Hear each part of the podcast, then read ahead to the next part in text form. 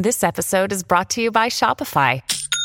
Forget the frustration of picking commerce platforms when you switch your business to Shopify, the global commerce platform that supercharges your selling wherever you sell. With Shopify, you'll harness the same intuitive features, trusted apps, and powerful analytics used by the world's leading brands. Sign up today for your $1 per month trial period at shopify.com slash tech, all lowercase. That's shopify.com slash tech.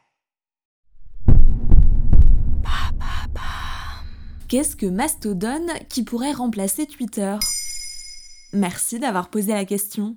On vous en a déjà parlé dans Maintenant vous savez. Le rachat de Twitter par le mania de la tech Elon Musk inquiète aussi bien les employés de la plateforme que ses utilisateurs. Trois semaines seulement après que le patron de Tesla a racheté le réseau social et accessoirement renvoyé la majorité des employés, pour certains utilisateurs, il fallait trouver une alternative. C'est là que Mastodon entre en jeu. Ce petit réseau social créé en 2016 par Eugène Rochko, un informaticien allemand de 29 ans, pourrait bien connaître son heure de gloire. C'est quel genre de réseau social Mastodon? Comme Twitter, Mastodon est une plateforme de microblogging, ce qui veut dire qu'elle permet la création et la diffusion de contenus courts. Mais ce n'est pas leur seule similarité. Si l'on devait s'amuser à comparer, chez Mastodon, un tweet s'appelle un tout et un retweet un boost. Il offre la possibilité de s'exprimer en 500 caractères contre 250 chez son concurrent direct et d'ajouter toutes sortes de contenus à un tout. Vidéos, images, sondages. Vous l'aurez compris, les habitués de Twitter ne s'y sentiront pas perdus. Mais alors, quel intérêt de changer de plateforme? Tout est une question de valeur et de conviction.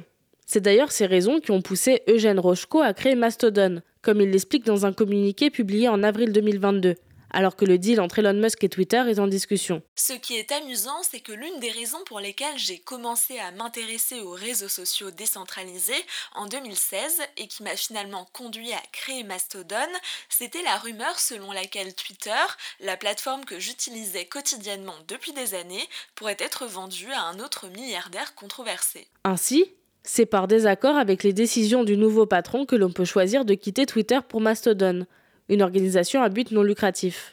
Dans ce communiqué, Eugène Rochko présente Mastodon comme un réseau social décentralisé.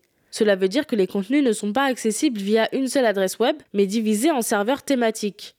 Cela paraît compliqué d'accès, mais le créateur explique qu'avec un seul compte, on peut facilement jongler entre les serveurs et interagir. C'est parti, je crée mon compte, ça a l'air plus calme que Twitter. Attention, Mastodon possède tout de même des inconvénients. Le fait que chaque utilisateur puisse créer son propre serveur rend la modération plus difficile. Il est donc plus probable d'y trouver des contenus violents que sur Twitter. De plus, les nouveaux utilisateurs de Mastodon déplorent un manque d'interaction à cause du système décentralisé. Ainsi, l'application n'est pas encore tout à fait au point et n'est certainement pas encore au niveau pour remplacer durablement Twitter. Voilà ce qu'est Mastodon. Maintenant, vous savez, un épisode écrit et réalisé par Mayel Diallo. Ce podcast est disponible sur toutes les plateformes audio et pour l'écouter sans publicité, rendez-vous sur la chaîne Bababam Plus d'Apple Podcast.